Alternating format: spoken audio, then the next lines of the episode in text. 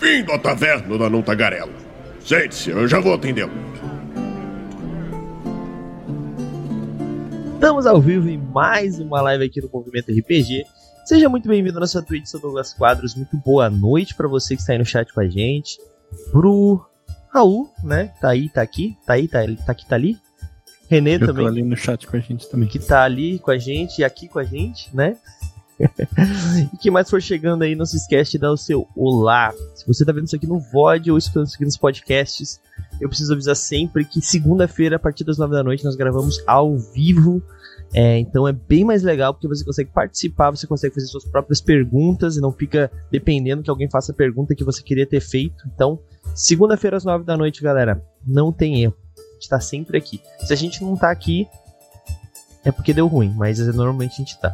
É muito difícil a gente não tá, né, Raul? Acho que a gente falhou ano passado umas três vezes, eu acho. Eu acho que nem, nem foi tudo isso, não. Eu acho que. É, foi- foram poucos, foram Eu poucos. lembro de ter falhado uma vez, assim. É. É. É isso aí. Bom, mas hoje nós trouxemos aqui o René, né? Que é outro, né? O outro, a segunda parte, a parte 2 dos escritores do Nessus, um RPG de robôs no faroeste, como eu dei o título aí carinhosamente. E não pensem que é só isso, tá? Isso é uma coisa, é uma é tentar resumir um, sei lá, um universo em uma frase, né? Mas literalmente é isso. E René, se apresenta aí pra quem não te conhece, cara, fala um pouquinho sobre o teu trabalho, fala um pouquinho sobre você aí. Olá, RPGista. Bom, ah, René, fundador da Por Trás do Escudo, coautor de Nessus RPG, professor, e eu tenho poucos títulos na real, então é isso. Olha aí, olha aí. É, o, o René também, né, como, como ele falou, também é do lado por trás do escudo. Se quiser deixar o link ali no chat pra galera já conhecer o trabalho também, René, fica à vontade, tá bom? É, Bom, e hoje nós vamos falar sobre Nessus, né, o RPG que nós jogamos na sexta-feira passada, nós fizemos uma one shot, foi muito da hora, inclusive, o Raulzito participou. Raulzito aparentemente gostou, não sei se estava fazendo uma média, né? O Raulzito é meio assim, então a gente não, nunca sabe. É, eu- Mas- eu, nunca dou a minha opinião verdadeira. Mas é, eu não consegui participar, gostaria muito, mas fui chutado aí, né? Porque outras pessoas falam assim: ah, mas eu quero muito jogar, não, mas eu quero jogar. Eu falei, não, mas deixa eu jogar. Não, não, não rolou pra mim. Mas, como já prometemos aqui, é, nós teremos uma campanha aqui na Guilda dos Guardiões de Nessus. Né, bateu ou não a meta, vocês vão ver um pouco mais sobre esse RPG a partir de abril, certo?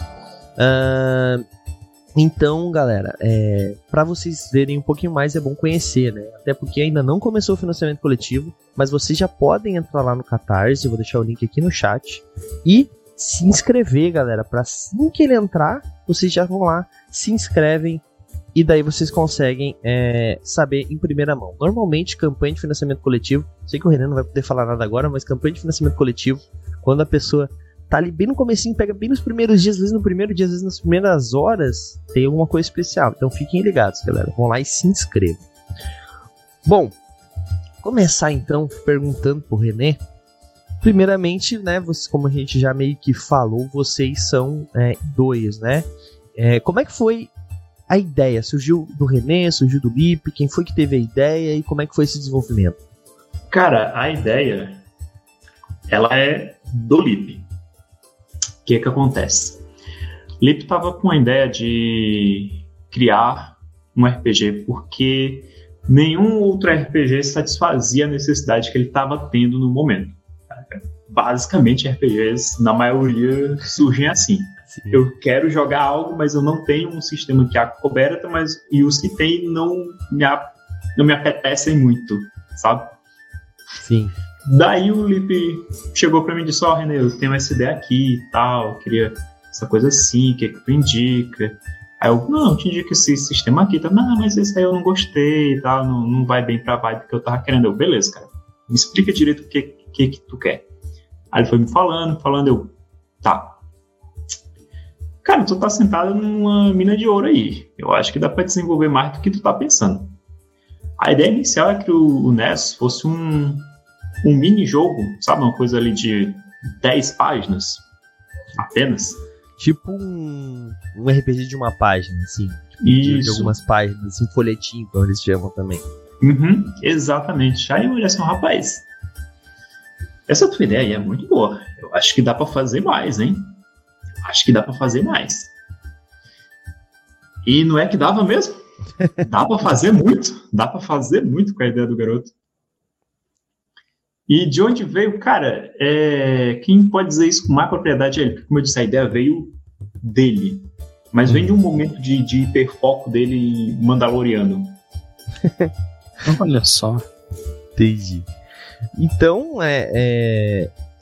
Cara, é, se a gente fosse falar de quadrinhos, seria a origem do herói comum, né? Tipo, tava afim de jogar uma parada que nenhum sistema satisfazia e não tava afim de pegar um negócio genérico e foi isso aí. É, normalmente é assim que funciona, é muito engraçado. Uh, existem outras formas, a gente sabe disso, né? Contar, às vezes a pessoa é contratada para fazer um sistema que alguém pensou, né? Também existe essa possibilidade. Entre outras adaptações também de cenários. Mas essa eu acho que é uma das formas mais comuns assim que tem. E isso é muito legal, porque mostra que tipo, o nosso mercado ainda não está saturado. Né? Isso é muito importante a gente deixar bem claro. Muitas pessoas falam assim: ah, agora acabou, não tem mais RPG no Brasil diferente. Porra, tem muita coisa ainda para fazer, né? Vamos lá. Bom, falando um pouquinho de como é que começou, cara. É... Vamos tentar é difícil, eu sei, mas nosso tempo é limitado, a gente não tem seis horas aqui para falar sobre. Vamos tentar explicar o que, que é o cenário, porque assim, o que, que eu sei? Eu ainda não peguei o Fast Play porque eu gosto de ser o orelha mais orelha do mundo aqui no nosso, no nosso podcast. É, o que eu sei? São robôs e um futuro pós-apocalíptico, né? Porque tem a cena clássica lá da, da Estátua da Liberdade, né? E os robôzinhos andando no deserto com a estátua. É, ou eu sonhei com essa cena, mas eu acho que eu vi no livro isso. e então a gente sabe que é um futuro, a gente sabe que são robôs e sabe que não tem humanos e tem as criaturas mutantes. Mas o que, que é o cenário? O que, que aconteceu? O que, que pode se falar, vamos dizer assim? É, vamos falar de, de antes de tudo, né? Porque é, é uma parte que você não vai explorar muito no, no jogo. Você vai explorar o agora. Claro. mundo das máquinas, né? Mas o agora tem um antes interessante também. Não se tem certeza, porque em Nessus a história ela pode ser real ou um boato. Mas a história que se conta é que o estopim teria sido uma pandemia. Hum. Só que diferente da nossa, essa pandemia já ocorreu muito mais no nosso futuro, onde a tecnologia já estava muito mais avançada. Muito, muito mais avançada. Ao ponto da humanidade ser dependente dela. E ela se tornou ainda mais.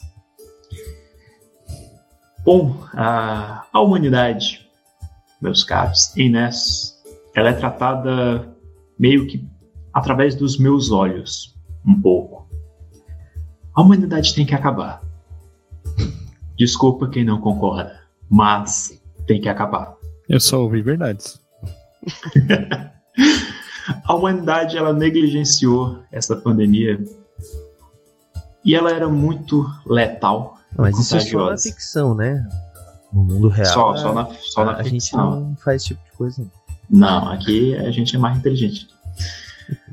Mas ela se espalhou de tal forma que a humanidade passou anos e anos indo e voltando em lockdowns, ao ponto de que ficou difícil realizar as tarefas mais básicas do dia a dia.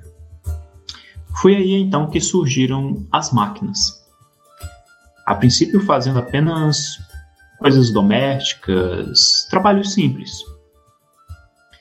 Mas com o tempo, elas foram ganhando mais espaço. O que antes era apenas uma máquina que limpava a sua casa e ia buscar a comida no mercado, porque você não podia sair, agora também estava ocupando um posto de segurança de residência dos ricos, trabalhando como carteiros, alguns até atuando como policiais, enfermeiros, robôs e por aí vai. Gradativamente, diversas profissões foram ganhando máquinas como membros de suas equipes. Entretanto, as grandes empresas viram uma oportunidade. Porque tendo essas máquinas como empregados, bom, elas não comiam, não dormiam, não precisavam voltar para casa. Era o empregado perfeito. Isso acarretou em uma onda gigantesca de desemprego. Acometido ainda pela pandemia, pela fome. Aos poucos, a humanidade começou a buscar culpados pela desgraça que caía sobre ela. E em vez de olhar para si mesmos, começaram a culpar as máquinas. É claro que os governos um pouco mais competentes decidiram que as máquinas deveriam diminuir o avanço delas ou mesmo deixar de existirem. Obviamente, as grandes empresas e nações que mais se beneficiavam com isso não concordavam. E isso foi escalando até entrar em um conflito bélico. Eu imagino que todos vocês já imaginam como deve ser uma terceira guerra mundial. A quarta seria com paus e pedras, porque não ia sobrar muita coisa. Bom, não sobrou. A guerra se prolongou, a fome que já matava milhões passou a mudar os números para bilhão. A espécie humana já estava quase indo para sua extinção com o planeta em frangalhos, que já não estava muito bem das pernas antes mesmo da pandemia, por conta de questões climáticas, e com a explosão das ogivas, isso tornou o planeta extremamente inóspito para diversas espécies, em especial a espécie humana. E claro, mais uma vez, ela buscou culpados. E quem elas culparam foram as máquinas. Uma caçada se inicia para acabar com todas elas, mas algo havia mudado. Não se sabe o porquê.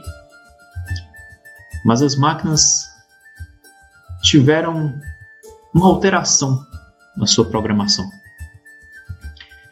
A lei que antes dizia que uma máquina não poderia fazer mal a humanos, nem permitir que eles sofressem algum mal por omissão delas, foi alterada para simplesmente dizer que elas não poderiam fazer mal aos humanos.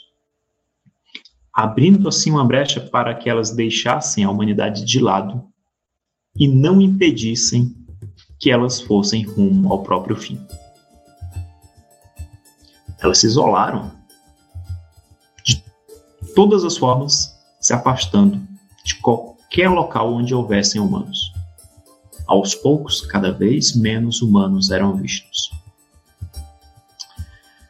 As máquinas sabiam que era o fim para elas também, porque a guerra acabou jogando o planeta em uma escuridão que parecia não ter fim. Como as máquinas na sua imensa maioria, se alimentavam de energia solar, sem receber essa energia, elas acabaram se desativando. Muito tempo se passou até que as primeiras máquinas se reativassem, depois que as nuvens negras se dissiparam. E quando os primeiros espertos surgiram, não havia mais humanos. Quando os primeiros espertos surgiram, eles buscaram reativar suas irmãs e reiniciar o mundo, de certa forma. Como os recursos eram escassos, a comunidade criada, a sociedade criada, utilizou de parâmetro uma terra que já era antiga até mesmo para a terra antiga criando assim um modelo voltado para uma pegada meio de velho oeste. em busca de recursos, sobrevivência e um propósito nesse novo mundo. Entendi. Então, então, tipo, não se sabe exatamente o que aconteceu com os humanos. Nesses, ele teve um apagão, vamos dizer assim, das máquinas e dali pra cá não tem a parada, né? Tem um gap. Que isso uhum. é legal porque isso pode ser explorado por qualquer narrador. Não sei se vocês pretendem explorar isso no futuro, com algum suplemento ou alguma coisa assim. Ou até mesmo se tem no livro. Mas isso é uma excelente oportunidade de um. De uma. De uma, um gancho para um narrador, né? Ou alguma coisa do gênero. Acho bem legal. Bem legal mesmo. É, como eu disse, é isso que eu acho que eu posso dizer que tem no livro, porque é aberto. muita coisa em Nessus, na história, ela é em aberto, para você poder inserir como você preferir. Mas há boatos de que a espécie humana ainda existe. Olha aí. Se esse boato é verdadeiro ou não, não sabemos. O seu grupo vai descobrir. Ai, é muito bom, muito bom, cara. Pô, uma ideia bem, bem bacana, assim, né? É, a, a, gente sabe que esse tipo de, de história vai ter só num grupo que tem muito tempo de campanha, né? Os caras normalmente vão pegar somente o eu quero viver, né? Sobreviver, né? Então, mas ainda assim é muito legal que o cinema, que o cenário esteja pensado para isso, né? Esse tipo de, de história é muito importante. Né? Eu tenho um problema muito sério com isso que eu tô. Eu, eu, há muito tempo, né? Na época que eu conheci o Raul ainda, eu já desenvolvi um sistema, um cenário, na verdade. E eu nunca terminei ele exatamente porque eu fui voltando e fazendo as coisas do passado, do passado, do passado, do passado. Eu nunca consegui finalizar. Mas é, mas é muito bacana que essa história seja bem completa, assim, sabe? É importante ela tá bem fechadinha, né? Mas nem só de cenário, né? Se joga um, um RPG na verdade dá, mas vocês me entenderam. É, e o Nessus ele tem um sistema diferente, né? Não é um D20 system, ele joga somente com D6. Uh, o, o, a mecânica, ela foi desenvolvida pro, por algum de vocês? Ou vocês pegaram alguma pronta, de algum amigo? Tem algum nome a mecânica? Como é que foi isso? Cara, uh, a engine do jogo ela não, não tem um nome. Ela acompanha o, o jogo como um todo, sabe? Nessus é o sistema e o cenário. A ideia inicial, inicial, bem, bem, bem inicial, de novo, vem do próprio Lip. Ele tinha essa ideia de como os atributos poderiam, poderiam ser. Isso um pouco baseado um pouco em um PBTA de, de Cthulhu chamado Ratos nas Paredes. Não sei se vocês já tiveram a oportunidade de jogar. Tem um pezinho ali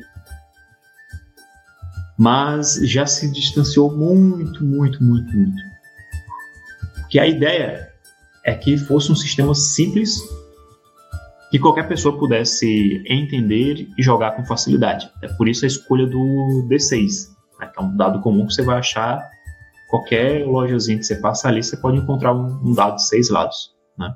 Hum. Então tem essa questão de ser fácil e acessível.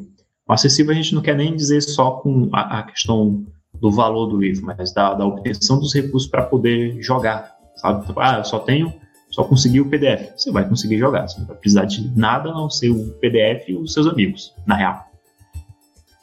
Né? Se você quiser fazer um, dado seis lados de papel, funciona também. Né? Inclusive, meus primeiros dados eram assim. A gente é, fazia de, de, de, cartolino, o modzinho, colava e dava certo. O importante é que estava rodando a mesa. que massa.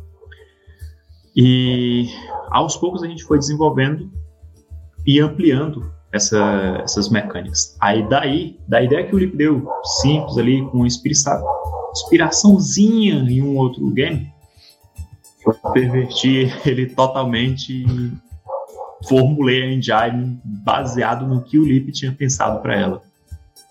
Então, basicamente, o Lip joga as ideias, eu pego elas e penso como é que eu vou fazer isso aqui abstrato rodar mecanicamente. Entendi. Isso é muito importante, né? É importante que em, em qualquer dupla, né, em qualquer equipe tenha uma pessoa que seja mais, né, vou dizer mais criativo, mas não, não é não é esse âmbito, né, mais mais é, é pode dizer, mais artística, né? E a outra pessoa seja mais lógica, né? Porque senão, se duas pessoas artísticas fica um negócio muito é, abstrato, né? E se tiver uma, duas pessoas lógicas, fica vira GURPS. Mas. É. Mas é muito bacana, muito bacana. E o sistema ele realmente ficou bem simples, né? Até a gente tava conversando isso na sexta-feira, né? É, teve pessoas que, não, não, digo quem foi, né, Raul?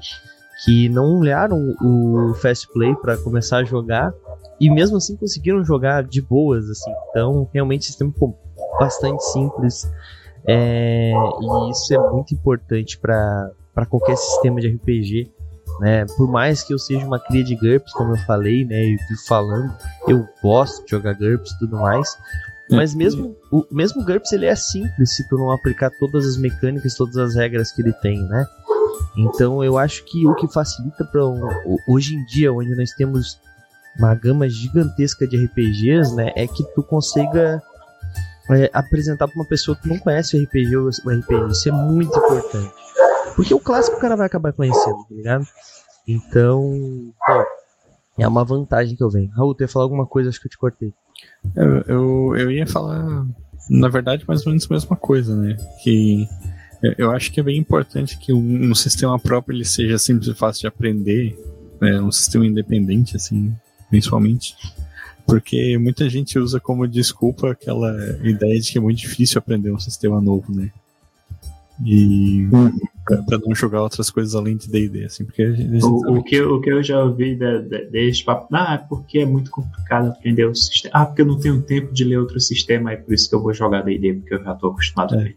Porque D&D nem é simples. É, é um sistema cheio de regra e tal, mas então, tipo, eu, eu falei, né? O, o, o, Douglas não, não quis apontar o dedo para mim, mas eu não li o livro antes de jogar, né? Ele falou, tipo, ah, a gente vai jogar isso aqui na sexta. Passou o PDF e disse, escolhe um personagem. Aí, tipo, eu fui direto nas fichas e digo, ah, eu quero esse aqui. E daí tipo, no... jogando videogame, né? Tu pula o tutorial, escolhe o personagem e vai descobrindo na hora. Isso. E, e daí chegou no, na, na one shot, tipo, tá, como é que eu faço o teste? Ah, tu rola um dado, soma teu atributo. Beleza explicou o sistema, tá ligado? Sim, e a gente até comentou na sexta-feira mesmo, né, sobre isso, né? Ah, o sistema é simples. Isso não quer dizer ruim. A gente nunca pode confundir o simples com o ruim e simples com o bom também. Pode ser uma coisa simples boa e pode ter uma coisa simples ruim, né? É, eu, assim eu tem muitas coisas complicadas ruins, né? Mas exatamente. tem coisas complicadas que são boas. Né? Exato, exato. Né? Não é uma medida de, de qualidade ser simples ou complexo, né? Mas eu acho que uma coisa, quando ela é muito simples, ela só tem um problema normalmente. E eu vou até citar aqui um, um concorrente, que é o Caminho RPG. O Caminho RPG, esse sistema que eu sou apaixonado aqui, que ele é um sistema em uma marca-página, literalmente, tá? E ele é extremamente simples. Ele é extremamente... Nesse marca-página tem um sistema, regra de criação de personagem uma aventura pronta. Exato. Tem uma aventura pronta? Tem. tem. Ah, vocês me quebraram agora. ah, vocês me quebraram. Esse bagulho é muito bom, mano. Então, assim, só que assim, ele é extremamente simples e isso é muito bom, ao mesmo tempo que pode ser um desespero. Porque eu tava conversando com o Senhorá, que é uma outra pessoa aqui do movimento RPG, que ele ele é bem novato, no, ele é novato pra caramba no RPG, na verdade. Ele é uma pessoa com mais idade, ele deve ter uns, sei lá quantos anos. Ele é mais velho que eu. É. é. Ele tá na casa dos 40, se eu não me engano. É, por aí. E ele nunca tinha jogado RPG até conhecer o movimento RPG. E ele começou a jogar com a gente. Então ele tem, sei lá, uns dois anos de RPG agora. Que nós já, né? Que já joga com a gente há bastante tempo. E ele foi ter a primeira experiência com as filhas dele e com, rolou de boas. Mas ele foi tirando algumas dúvidas comigo e eu fico pensando, o problema do simples é isso. Aqui não diz o que se tu, qual que é o limite que tu pode chegar. Eu posso fazer um dragão e o outro cara fazer uma formiga? Pode. Então tu precisa da coerência dos jogadores. Né? O livro, uhum. o, o marca-página uhum. explica isso, né? Isso não é ruim nem bom, isso só depende da, da coerência, né? Mas o Nessus não passa por esse problema. Porque ao mesmo tempo que ele é simples na sua mecânica, né, ele te dá algumas limitações. Ó, tu precisa escolher isso, tu precisa escolher aquilo ali, tu pode fazer isso, essas são as suas habilidades, pode fazer isso aqui algumas vezes por dia e tal. Né? Pronto, então... é justamente o que rola muito no, no grupo do WhatsApp, o pessoal joga um, um elemento, assim, tal, file. Cara, seguinte, digito a habilidade tal, melhoria tal, todos os atributos. Pronto, pode fazer isso aí nessa Ou seja, tem as diretrizes para você fazer umas maluquices. Uhum. Sim, mas, mas isso que é importante, assim. É, a- as- mesmo que tu queira fazer uma coisa completamente fora do comum, e o RPG também tem isso, né? Ah, o meu sistema que diz que eu não posso jogar dragão. Não tem dragão em, sei lá, no cenário do movimento RPG. O narrador, posso fazer um dragão no cenário do movimento RPG? Ah, pode. Foda-se. É isso, cara. É tipo, RPG é isso, né? Mas, ao mesmo tempo, o contrário precisa existir, né? Tipo, é, e, e o sistema ele tá muito ali pra evitar o mestre de ficar falando, não, não pode fazer isso. Eu, eu contei um caso aqui que aconteceu há muito tempo, já algumas vezes. Que a gente foi jogar um RPG e os caras queriam. Um queria fazer um biscoito, outro um chocolate. E o outro. Esqueci qual é que é o nome lá. Fazer o Twix, né? Eles queriam se transformar. Caramelo. É, caramelo. Eu queria fazer um, um Twix, um, tipo, um super-herói chamado Twix. E essa era, era a piada. E eu era um adolescente imbecil e eu fiquei puto com isso, porque estava estragando a minha aventura. Porque eles que estavam sacaneando, né? Uma aventura de Toon e eles estavam sacaneando e eu fiquei brabo, olha só. Eu era um adolescente idiota. Tudo bem. É, e, e, tipo, é, o, o livro não dizia que não podia juntar os três, juntar os poderes deles e formar uma, uma criatura super poderosa, tá ligado? O livro te dava até umas brechas pra fazer isso. E isso é o que eu digo, sabe? O narrador, às vezes ele precisa de umas ferramentas do livro pra poder negar, sem que o cara. Que nem, por exemplo, assim, eu chego pro René, o René vai ser o narrador de Nessus, e eu falo assim, eu quero fazer um humano. Cara, não tem regra aqui pra gente fazer um humano. Uma coisa é a gente conversar e chegar num ponto comum que meu personagem vai ser legal pra história, e outra coisa é eu querer fazer um humano pra sacanear a porra toda, tá ligado? Tipo, não faz sentido com a história. Então, assim, eu, eu acho que o simples ele tem que ser um pouco regrado. Não que eu esteja falando que o caminho RPG é ruim, muito pelo contrário, é muito bom. Só precisa desse negócio de bom senso. Mas eu acho que esse tipo de coisa precisa existir, né? E claro que não tem como comparar um livro com páginas com marca-página, né? Então, mas ao mesmo mas então se- seria mais isso, assim, né? Raul, tu queria falar alguma coisa sobre esse assunto? Não, eu, eu ia falar basicamente as mesmas, mesmas coisas que tu falou. Só que eu ia citar o 3DT como exemplo, que é um sistema que eu tô mais familiar, né? Sim. Sim. É, mas, enfim, isso é um. Às vezes é uma armadilha de sistema simples, né? Que é, ele parece simples, tu sabe o que fazer, né? Mas um.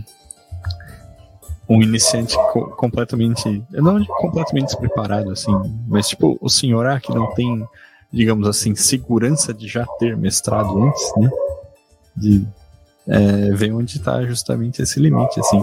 E, e tu mencionou que o Nessus ele, ele traz um pouco isso, assim. Eu queria saber como, é- como é que como é que isso funciona dentro do, do sistema, assim, já que eu só joguei, né? Nunca, nunca mestrei ainda. Cara, assim, o Nessus, como eu disse, ele deixa bastante coisa em, em aberto no cenário, mas ele também deixa aberto para você construir elementos dentro dele, sabe? Então daí tem as diretrizes que são os parâmetros. Então, por exemplo, para você criar uma melhoria, você tem que estabelecer pré-requisito de singularidade. Então, se essa melhoria aqui é uma melhoria simples, eu vou ter um pré-requisito baixo. Se ele é algo que muda drasticamente meu personagem, ela vai ter um nível mais elevado. Então, mesmo que você possa inserir elementos, você também tem as diretrizes para poder inserir eles. Claro, de novo, qualquer coisa pode ser conversado com o mestre, ele vai ter ali os parâmetros para estabelecer. Ah, vamos fazer um, um exercício aqui. É, Raul, pense em alguma alteração no corpo que você gostaria que sua máquina tivesse. Ah, certo, beleza. Eu quero que minha, minha máquina tenha um, um braço com canhão na ponta, só que o canhão solta borboletas robóticas. Caralho. Caraca! Tá, vamos lá. Propôs o desafio, né? Eu, O, bra- o braço com canhão eu já teria o, como parâmetro a arma acoplada. Você precisa de pelo menos singularidade 2 para ter ela, certo? Para você lançar esses micro robozinhos, você provavelmente teria que ter vínculos com elas. Isso já é um outro parâmetro para você controlá-las. Agora deixa eu lhe perguntar, esses robozinhos eles fazem o que exatamente? Eles explodem? Eles alteram, infiltram-se na máquina? é, eles é, escaneiam o ambiente e me passam as informações. Legal, hein? Bom, tá, aí a gente já tem, por exemplo, o parâmetro da habilidade de, de scan mesmo, de, de, de melhoria de scan e de rastreamento. Então, daqui a gente já viu que o canhão é fácil de criar, porque eu já tenho um parâmetro. certo? Uhum. E a de escaneamento também, que eu já, também já tenho um parâmetro. Então já sei mais ou menos esteticamente como ele funciona, o efeito que ele vai causar e os limitadores. Por exemplo, o fato de ter o canhão acoplado no braço, isso já é uma singularidade 2. O fato de dele sair outras máquinas pequenininhas é muito mais complicado, porque você está guardando elas dentro de você. Não é qualquer máquina que vai ter isso, certo? Uhum. Então, daí você já tem ciência que o seu pré-requisito vai ser bem maior do que dois, certo? Entretanto, não é algo que dá uma vantagem extremamente ampla e poderosa para o seu personagem, né? Basicamente, ele escaneia o ambiente e ele passa as informações. Então, uhum. isso vai variar de 2, ou seja, tem que ser maior que 2, e tem que ser menor do que 5. Então, o pré-requisito vai ser 3 ou 4. Vamos lá. É...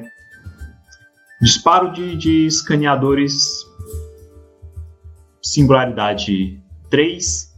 Os dispositivos são ejetados do seu canhão e atingem um alcance de, vamos ver, uns 30 metros de distância de vocês, escaneiam a área e voltam lhe repassando essa informação. Eu poderia também aplicar um custo de energia para você manter todos eles em locais diferentes. Então, poderia dizer, por exemplo, que isso vai lhe custar 2 de energia. Uhum. Legal. Tá legal. respondido.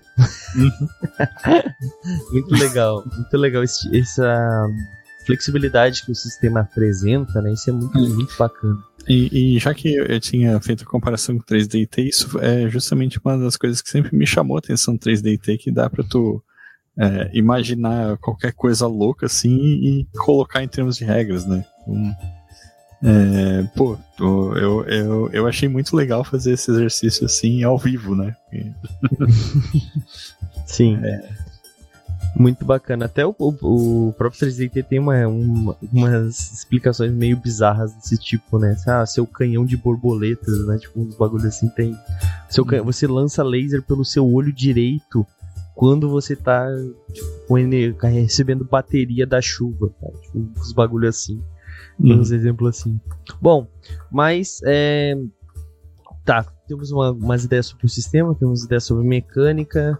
Agora, antes do Raulzito ter, ter umas perguntas dele, que eu devo ter roubado algumas já.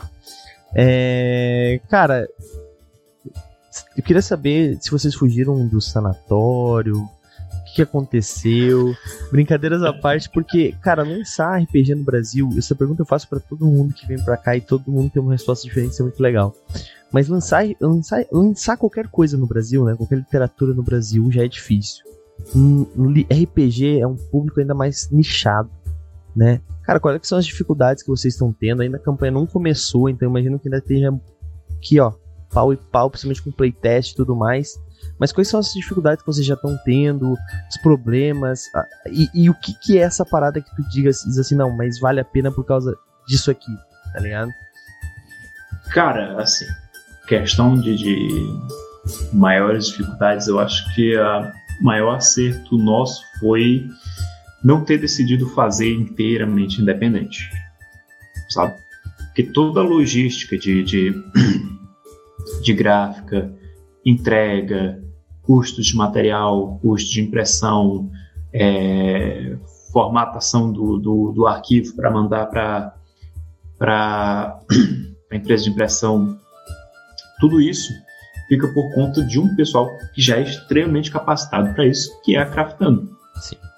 Que é, posso estar enganado, mas tenho quase certeza que não, a editora que mais tem apoiado lançamentos de RPGs nacionais. Até onde eu sei. Eu não, não tenho esse número também, mas eu imagino que sim, porque eu acho que a Craftando são só RPGs nacionais, né? Uhum. Até onde eu tô lembrando, assim, só criações independentes, né, que eles têm. Isso é muito bom, muito legal. Inclusive a Craftando é a nossa parceira, né? A gente precisa agradecer aqui. Foi eles que fizeram, inclusive, essa ponte pra gente.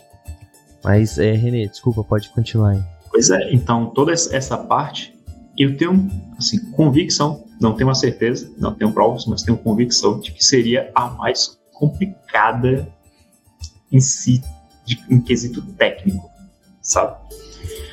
Fora isso, a produção do jogo. Cara, é...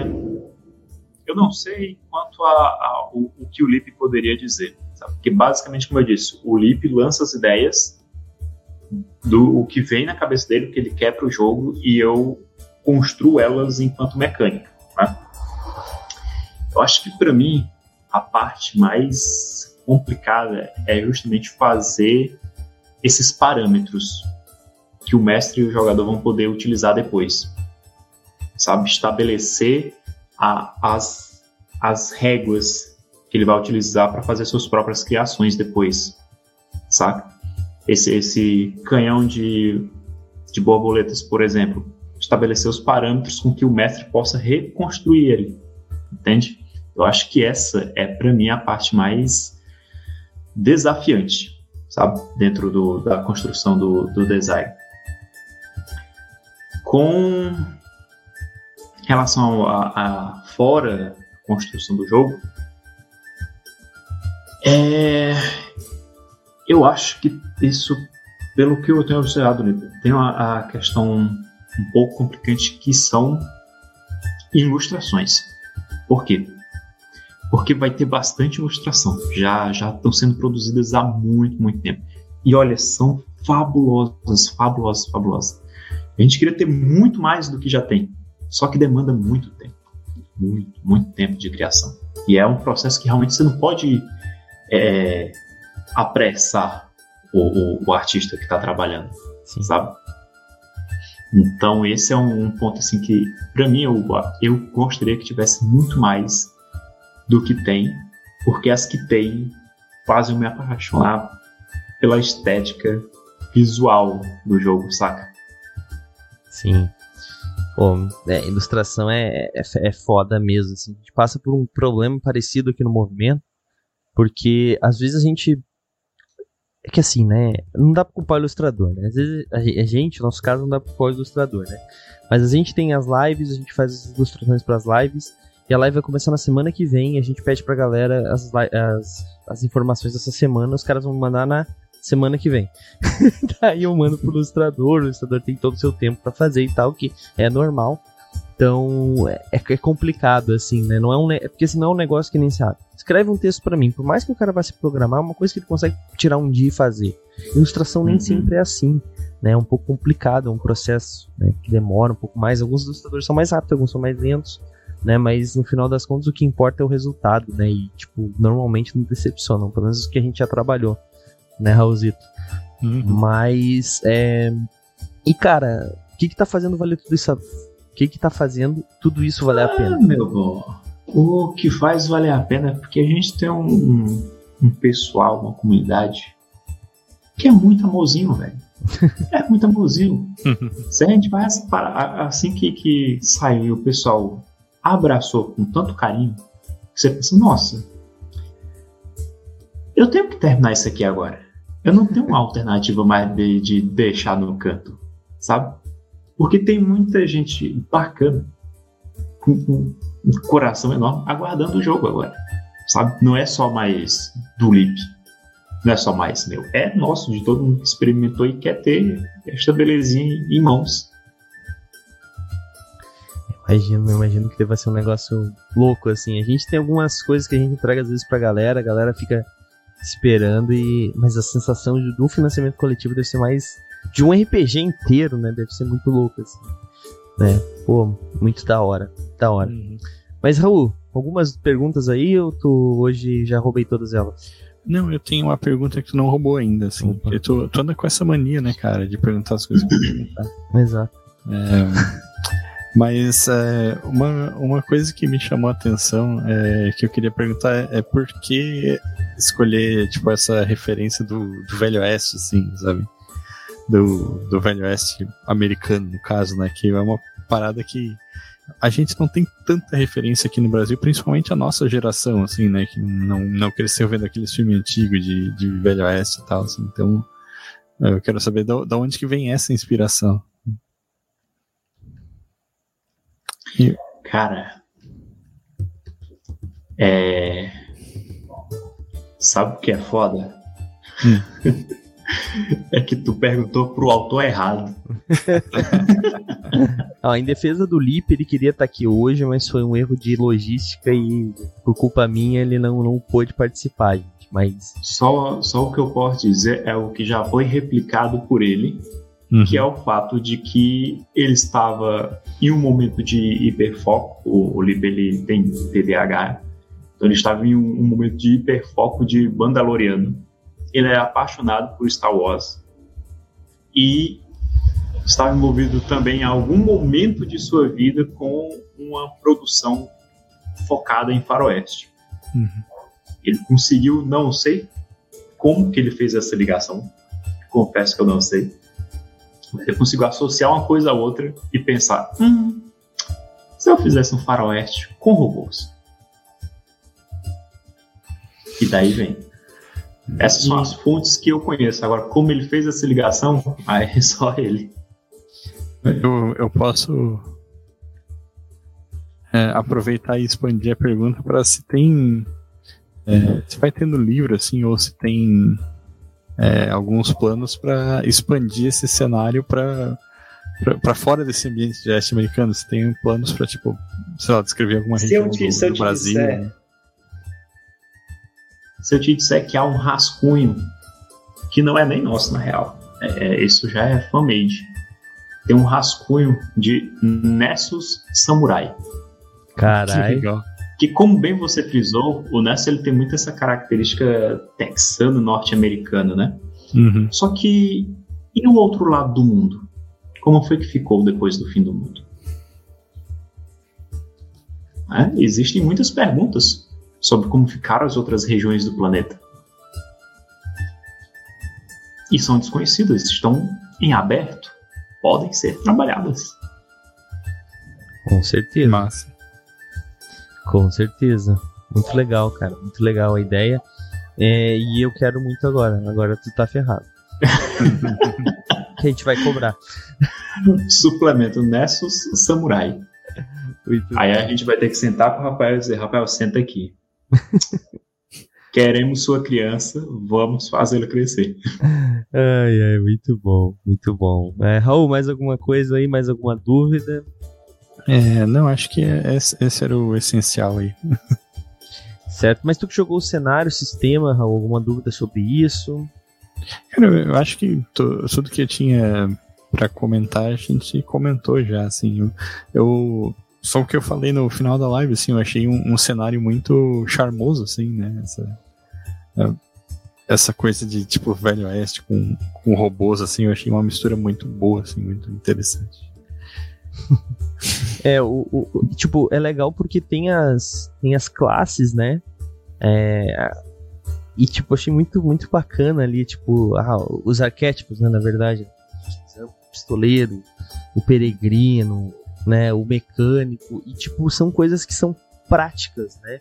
Tipo, não é simplesmente é, sei lá, uma, parada que não, faz sentido, não. Tá tudo ali, tá tudo encaixado, né, no sistema. achei isso muito bacana. É, Cara, eu fico muito contente de ouvir isso, porque é, foi a intenção, sabe, dele ser intuitivo. Ah, o que é um pistoleiro? É o pistoleiro. é o que o nome tá dizendo. Sim, uhum. sim. É, e, e, cara, isso é muito importante, eu acho, assim, porque é, é, é, difícil tu. Às vezes a galera viaja um pouco, né? Tem alguns RPGs. Eu, eu, vou dar um exemplo aqui clássico, né? Nós temos o Dungeons and Dragons, né? Aí tinham lá suas classes, né? Que algumas raças eram classes, inclusive, tudo bem e tal. Ah, vamos fazer um negócio diferente. Vamos botar um monge. Ah, mas o que, que é um monge? Ah, é um cara que vive no monastério, mas tipo, mas os monges, eles, né, a gente tá falando de Europa medieval aqui no D&D, né? Não, mas esse cara ele é tipo um monge que vem do, do, do, do, Oriente, né? Então ele é um lutador. E a única coisa que tem de Oriente no D&D clássico é um monge. Depois eles botaram samurai e outras coisas. Tipo, daí o bicho, o que, que ele faz? Tudo. Ele corre pra cacete, ele bate bem, ele se cura, ele caminha na parede, ele tem perícia, ele é inteligente, ele, tipo, sabe? é isso que eu quero dizer. Eu acho que às vezes a gente tenta a definição de se perdeu no personagem. É, tipo assim, eu adoro o monge, na moral, assim, que eu sou bombeiro, não. Mas, é, é, mas, mas, eu acho que, cara, tem que ter um, um nexo, né? Tem que ter uma, uma ideia ali, uma, um, tem que estar tá fazendo sentido para a história para existir aquela classe, né? Porque é, tipo, tá, vai ter uma classe do Nessus que é aldeão. Tipo, por que, que o aldeão sai para se aventurar, tá ligado? Tipo. Não sai. Não é. A, ideia, a ideia é que as máquinas de jogadores sejam justamente aquelas que vão contrárias ao ideal de máquina de segurança. Exatamente. Cara, a gente conseguiu estabelecer uma comunidade aqui. Vamos ficar aqui de boa. Ah, vamos ali ver o que, que tem ali do outro lado. Não vamos, não. Se eu sair daqui, eu vou morrer. Pois é, e, e, tipo, sabe, eu, eu acho que esse tipo de coisa ela tem que ser preservada, né? Pra gente ter um, um sentido ali, né? Mas e também fazer especialização de tudo, né? Tem o pistoleiro, daí vamos fazer uma outra classe pro Nessus, vamos fazer o, o rifleiro. Porra! Aí, aí me quebrou. tipo, aí me quebrou. Então, assim, não, cara, calma. Né? Então, eu acho que é, é, é, importante ter isso ser bem pensado. Eu acho que foi muito bem da forma que eu vi. Não sei como é que vai estar no livro, então já tô dando a dica aí. Não um teremos rifleiro. Risca, risca o rifleiro, risca o rifleiro. Mas eu, eu acho que é importante não, não se perder, né? Não querer abraçar o mundo. Algumas coisas não são feitas para o aventureiro fazer, sabe? Algumas coisas eu acho que o aventureiro tem que ir para uma cidade para conseguir. Então, eu acho que isso é muito importante mesmo, né? Uh, eu não vou dizer o que eu ia falar, mas deixa aqui, deixa aqui. É, vou... mas já, já, que a gente tá criticando D&D, assim, né, eu, eu, vou dizer que tem um é, tem um problema conceitual, assim, também, né, porque tu tem um, é, essa ideia do jogo baseado na Europa medieval, assim, né, e aí, tipo, supondo que o teu personagem entra num, num monastério e encontra, tipo, várias pessoas que usam mantos marrons e passam um dia copiando pergaminhos, assim, como é que tu chama esse cara agora, tá ligado? É, exatamente. né? Exatamente. Bom, mas, vamos lá. Uh, cara, acho que nós temos um. Estamos já encerrando aqui o nosso, nosso tempo, mas eu acho que a gente tem aquela rodada final, né, Raul? Pra gente fechar com chave de ouro. Raul, começando contigo então, que jogou o Nessus na sexta-feira, tá fresquinho na mente aí. É, ou se tu tiver alguma dúvida pro René ainda também, né? Afinal de contas ele criou o cenário, o sistema, aliás, né, principalmente. Mas é, alguma ideia aí de como, a galera, como convencer a galera a apoiar, por que, que a galera deve apoiar, ou alguma dúvida pro René pra nossa rodada final? É, cara, eu, eu, eu acho que eu vou me repetir aqui, mas sempre vale a pena jogar coisas novas e diferentes do que você está acostumado, sabe? Né? Então, pô, eu é, procuro sempre apoiar os financiamentos coletivos que passam aqui pelo movimento RPG por isso, assim, porque é, também tem, tem, muita coisa sendo lançada e eu adoraria poder comprar tudo, assim, né? Mas... É, não dá, né? Não temos tempo para acompanhar tudo. Né? mas, mas, assim, eu, eu acho que, porra, mesmo que. Ah, mesmo que tu não vai conseguir convencer o teu grupo a, teu grupo a jogar, sabe? Que é um, uma coisa que a gente que gosta de jogos diferentes, alternativos, a gente sofre às vezes, né? Mas, pô, tu ter o livro bonitinho lá na tua estante, tu com certeza vai tirar alguma ideia dele pra botar na tua campanha de D&D que seja assim, tá ligado? Então... É, é o que eu sempre digo, né? É, tipo, eu já me pegar a mecânica de um jogo e colocar no outro é o clássico do RPG, sabe? Isso é muito importante. É. Eu, a, minha coleção de RPG tá mais ou menos aqui na câmera, não sei se dá pra ver aí. E dos livros que estão ali, tipo, uns 25% eu nunca joguei, sabe? Mas teve vários que daí, tipo, tu vai lá, pega uma ideia do, do Changeling e, e bota na campanha de D&D, por exemplo, e daí, tipo, já chama atenção todo mundo assim, tipo, caralho, o que que é isso? Né? E daí do tu chega no final da aventura e diz assim: ah, essa ideia eu tirei do Changeling ou do Nessus RPG. Então a gente pode, se vocês curtirem isso, a gente pode tentar jogar um jogo baseado nisso, assim. Então, é, eu, eu acho que sempre vale a pena conhecer coisas novas, cara. E, enfim, tô, tô aqui para isso. É isso aí, é isso, isso é muito importante, cara. É isso que o falou. É primeiro que apoiar o RPG nacional é sempre importante, né? Afinal de contas, é o os nossos amigos magos é, lançam né, o RPG mais famoso do mundo. Não dá pra dizer que não é ainda, mas. É... Os magos que moram ali na costa. Né? Exato. Eles. Mas, mas, tem a questão que, cara. E tem muita coisa. Cara, quando nasceu o DD, não pode dizer quando ele nasceu, ele nasceu de uma pessoa que era um, um artista independente. Ele se tornou um bagulho gigantesco. Como é que a gente vai dar oportunidade para uma parada que independente se tornar um negócio gigantesco se a gente não apoiar? Muitas ideias boas morrem no financiamento coletivo. A gente não pode deixar isso acontecer. Pô, Douglas, mas eu não consigo apoiar tudo. Às vezes você não consegue. Você consegue compartilhar, chamar os amigos, apresentar, faz uma vaquinha com a galera, vocês não precisam todo mundo apoiar. Claro, se vocês conseguirem, apoiem todos, levam cinco livros para casa e joguem felizes cada um com seu livro. Mas dividam um livro, galera. É muito importante a gente apoiar esses, esses RPGs locais, locais nacionais, no caso. Eu não tô dizendo para não apoiar os bagulho que vem de fora, as traduções, etc. Também é legal, também é importante, as editoras, muitas delas sobrevivem de tradução, mas o que vocês puderem fazer pelo RPG Nacional é muito importante, galera. É, bom, Renê, agora a tua rodada final aí, cara. Convença a galera, né, a, a apoiar e lá se inscrever e esperar ansiosamente. Né? Se a gente não convenceu até agora, agora eu tô, tô cartada final, né? Já que a gente tá falando de Texas, de, né, de Faroeste. É, e a Blue deu uma boa ideia. Ela falou assim: ó, desduvido, duvido vocês apoiarem. Né? A galera apoia, né? Assim que funciona. Mas vai lá, René, pode ficar à vontade aí que o espaço é teu, cara. Cara, assim, só pra, pra fazer um, um adendo, é, por que, que você poderia considerar bastante apoiar nessa? A princípio, é um primeiro momento, você pode pensar que é um RPG de faroestes com máquinas e apenas isso. E tudo bem você pensar assim. Só que ele pode ir muito além disso. Nessus, você pode jogá-lo como sendo um estilo realmente voltado para tiroteio, perseguição de carroças, busca a assaltantes a banco e etc. Mas também você pode pegar ele por um lado um pouco mais existencialista, sobre o porquê você está no mundo, qual o seu propósito o que te motiva a viver mais um dia? Como você vai conseguir sobreviver em um mundo com poucos recursos, onde todos e tudo neste mundo quer lhe matar?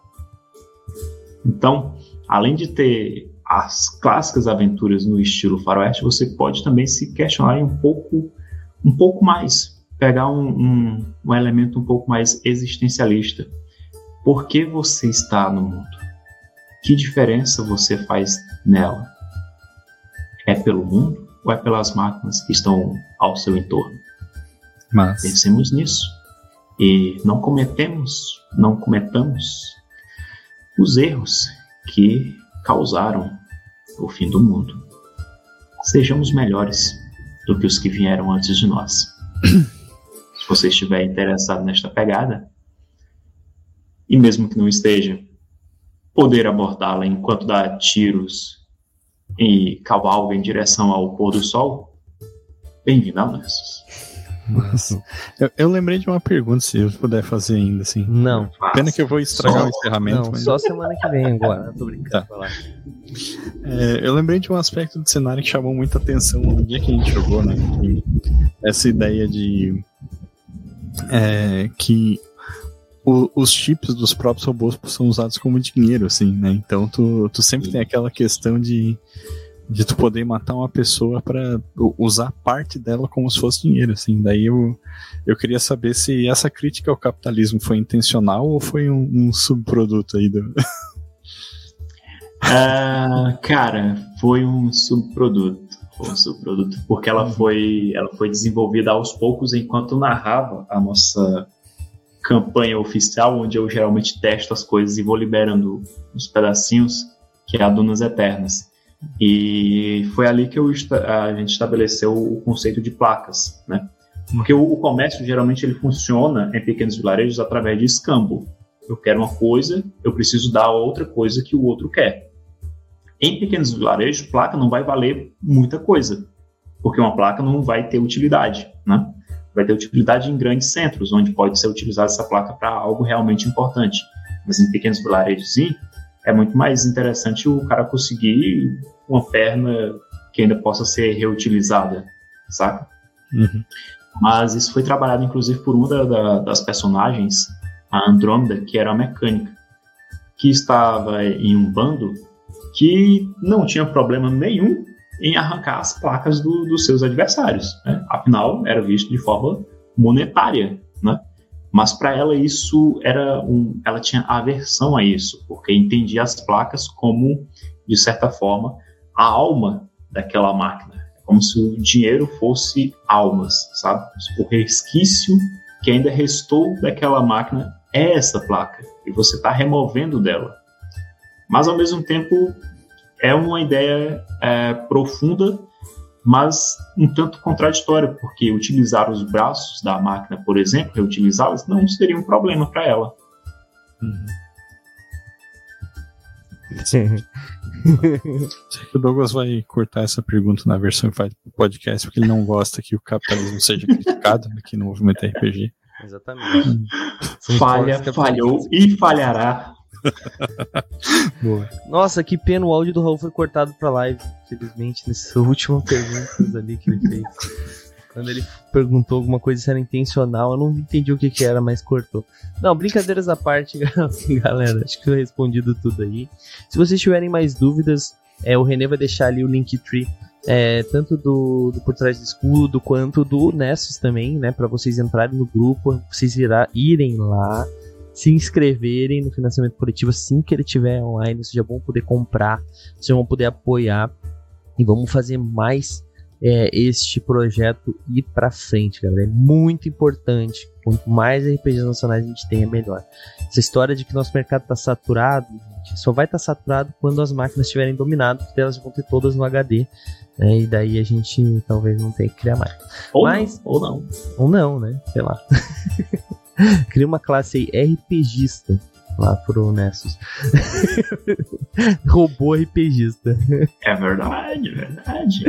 Bom, é, gente, de verdade verdadeira, então, os links estão ali no chat. Se você tá vendo isso aqui, ouvindo isso aqui, né, nos nossos é, agregadores de podcast, repito, segunda-feira a partir das nove da noite estamos sempre ao vivo e online falando sobre RPGs, diversos aspectos. É, e você estando com a gente ao vivo aqui, você consegue fazer suas perguntas. Se você tiver, você pode é, participar com a gente. Então é muito importante que você esteja. E se você está vendo aí, tá aqui no chat, se está ouvindo, vai ter que entrar no nosso site porque tá lá os links para vocês apoiarem, tá bom? Mas é só vocês procuraram, procurarem no Catarse por Nessus RPG, vocês vão encontrar. Ou então o Linktree é link, né? link tr.ee barra Nessus RPG. Nessus é com dois S, galera, tá bom? É, bom, Acho que eu falei que eu tinha falado aí os meus recados, galera. Só vou fazer agora aquele momentinho rápido falando do nosso calendário da semana, né? Lembrando que o movimento RPG ele acontece por causa dos nossos patronos. É, os patronos do movimento RPG, tá aqui, ó, tá vendo essa, esse banner aqui? É a forma como a gente é, apoia o RPG nacional, afinal de contas, a gente faz muitos apoios para financiamentos coletivos, nós é, fazemos divulgações, etc. E é, os patronos financiam o movimento RPG, fazem ele acontecer. Então, se você tiver disponibilidade, torne-se um patrono. A partir de 5 reais por mês você se torna e tem vantagens iradas. A maioria delas está aí nesse link, eu deixei no chat para vocês conhecerem. É, mas dentre eles, tá jogar com a gente, você é, tem um personagem na La Vila de MRPG, que é a nossa vila, você pode ter um personagem na nossa outra campanha de Mundo das Trevas que está nascendo, ou na campanha de Ordem Paranormal, aquele personagem vira um NPC, às vezes você pode jogar com ele. Você participa do nosso concurso de sorte que a gente dá livros físicos todos os meses, aventuras prontas e mais um monte de coisa, são oito prêmios, graças aos nossos parceiros da Bar do Shop, da, do Sebo do RPG, é, da. Uau, quem mais eu esqueci? Hero Maker Minis e da loja Necromante. São esses quatro parceiros que totalmente, é claro, além das editoras, como a Craftando Jogos, que já garantiu pra gente que se sair o financiamento coletivo do Nessus RPG, teremos Nessus é, para um dos patronos do movimento RPG. Então, galera, é responsabilidade de vocês também apoiar o Nessus pra você alguém ganhar. Olha aí. Bom, eu deixei o link no chat, galera já que eu falei de Mansão Inspector aqui, que é a nossa campanha de ordem paranormal, amanhã, a partir das nove da noite, é o quarto episódio, Raul? É o quarto episódio, né? Uhum. Quarto eu, eu acho que é o episódio final, né? Ou é o episódio final do primeiro caso, né? O episódio final do primeiro caso. Isso, isso. De ordem paranormal. É... E, cara, tá muito bacana. Mansão Inspector tá bombando. E, gente, não tem pausa, tá? Mansão Spectre, é, como a, a Guilda dos Guardiões, é aquela campanha contínua, então é quinzenal, né? A pausa entre uma semana e outra, mas ela continua acabando amanhã. Na próxima semana já, na outra, né, já tem, 15 dias depois já tem de novo dentro no caso 2. E amanhã o Raulzito, né, será que o Raulzito vai sobreviver? Porque o Raulzito tá ferrado, tá com 3 de sanidade, né, Raulzito? Coisa assim, né? É, eu, eu acho que eu recuperei um pouquinho. Ah, mas menos mal. mas É. o Douglas tá torcendo meu personagem morrer. Não, só porque eu quero jogar, jamais. Mas, é, Mansão Spectre, então, se você curte Ordem Paranormal, se você não curte Ordem Paranormal, pode vir que eu tenho certeza que você vai se divertir, tá bom? Quarta-feira temos Guilda dos Guardiões, episódio final também, é, de Agon RPG, que é um RPG também trazido pro Brasil recentemente. Nem tá em financiamento coletivo ainda, vai entrar acho que essa semana. Que é um RPG na que utiliza a Grécia antiga, né, Grécia mitológica, como pano de fundo ali. É um RPG muito bacana da Vanishing Point. Cara, se você não conhece ainda, tá perdendo tempo. Vai lá no Movimento RPG, já tem review lá do, do Fast Play. E nas quartas-feiras estamos jogando, tá bom? Na sexta-feira temos é, estreia, para quem curte Tormenta 20, nós temos Clemência, uma nova campanha é, em Tormenta 20 não é vinculada com a Guilda dos Guardiões, tá bom? O Eduardo Filhote vai narrar pra gente também. Raulzito, Raulzito não joga, né, nesse? Acho que não, né? Não, esse não. Mas Tormenta 20, então se vocês estão afim. Cara, tá muito foda. Eu não posso falar nada ainda. Sexta-feira estreia, não percam. Pronto, fiz os. Falei o calendário, fiz os jabás. Agora, Raulzito, você tem algum jabá pra fazer aí pra gente encerrar? Depois a gente passa pro Lipe. Lipe faz o jabá final dele e a gente encerra um chave de ouro aí. Vamos todo mundo pular o carnaval, porque a gente é muito festeiro. Uh! Só vou deixar o link O tree. carnaval é a minha cama ali me esperando. Vou deixar o link tree aí com as coisas que eu faço. Então, se quiserem me contratar para diagramação, ilustração, qualquer coisa assim, é, pode entrar lá, dar um toque. Se não quiser, só dá um, um follow nas redes sociais, já tá de bom tamanho. Ultimamente eu tô com. É, tá, tá acontecendo de muitos bots aparecendo para me seguir, assim, eu gostaria de pessoas reais, sabe? Então, Como assim? eu não sei, cara, parece um monte de bot me seguindo, assim, tipo assim, caralho, mano, será que eu sou real? Mas. É, é, eu- talvez isso seja influência de você ter jogado Nessus e a inteligência coletiva já lhe recrutou, sinto muito. Ixi, já era. Já Putz, era. tô fudido então. Bom, Renê, faz o jabá final também e fala do, do por trás do escudo, o que, que vocês fazem, onde a galera pode te encontrar, aproveita o espaço também. Ah, meus queridos. Bom, primeiramente, liga o entry do Nessus aí. Ah, já deixa a notificação ativa, certo? Porque logo mais a gente tá chegando aí, começo de março. Dia 19 foi antecipado o lançamento. Será mais cedo. E se você curte RPG no geral, siga por trás do escudo. PTDR RPG no Instagram, que é onde a gente foca as nossas energias, basicamente. Mas o agregador de links também está aqui. A gente produz conteúdo de RPG e lança algumas ideias marotas, genéricas, para você utilizar em qualquer jogo de, de RPG que você aprecie, e não só D&D. Apesar de que nos cobram e já até nos chamaram de preguiçosos por não fazer especificamente para D&D. Gente, não é preguiça, é Só- proporcional que a gente deixa só, amplo. só um adendo, Renê. A gente também eu tava percebendo que a gente tem no movimento tem muita coisa de RPGs e a gente tem coisa que a gente menos tem conteúdo é de D&D e, eu- e não é por culpa nossa. Não é por culpa nossa, é porque a gente não achou ninguém escrever sobre D&D. Então, parem de culpar nós e o por trás do escudo, tá bom? Mas, Renê, pode continuar, desculpa te interromper. Não, é, enfim, a gente faz de modo genérico mesmo, que é para você poder usar em D&D, em Old Dragon, em Pathfinder, qualquer outro medieval que você quiser, ou mesmo que não seja medieval. Mas às vezes é legal no medieval, porque às vezes é, é um, uma aspira bem mágica e tal, para aplicar isso no Cthulhu, por exemplo, fica um pouco mais complicado. Mas tem lá para Cthulhu também, tem para todos os RPGs. Segue lá, PTDR RPG, no Instagram. E caras, muitíssimo obrigado pelo espaço. Papo incrível. Agradeço demais. E a quem estiver nos ouvindo, joguem RPG. É isso aí, galera. Pô, muito legal o papo. Eu que agradeço, Renê. De verdade. Fica o convite aqui para vocês participarem mais com a gente aqui no Movimento RPG. Espero que a gente consiga é, esse financiamento coletivo seja um sucesso absoluto e que a gente tenha ajudado minimamente a fazer isso acontecer. Uh, gente, agora como vocês bem sabem, nós vamos mandar vocês para algum lugar que estiver jogando RPG, né? Então fiquem sentadinhos aí, cheguem lá e falam, falem que vieram no movimento RPG, tá bom? Eu vejo vocês amanhã a partir das 9 da noite na Mansão do Spectre e valeu, falou! E aí, você gostou? Acesse todas as segundas às 20 horas twitch.tv barra mrpgoficial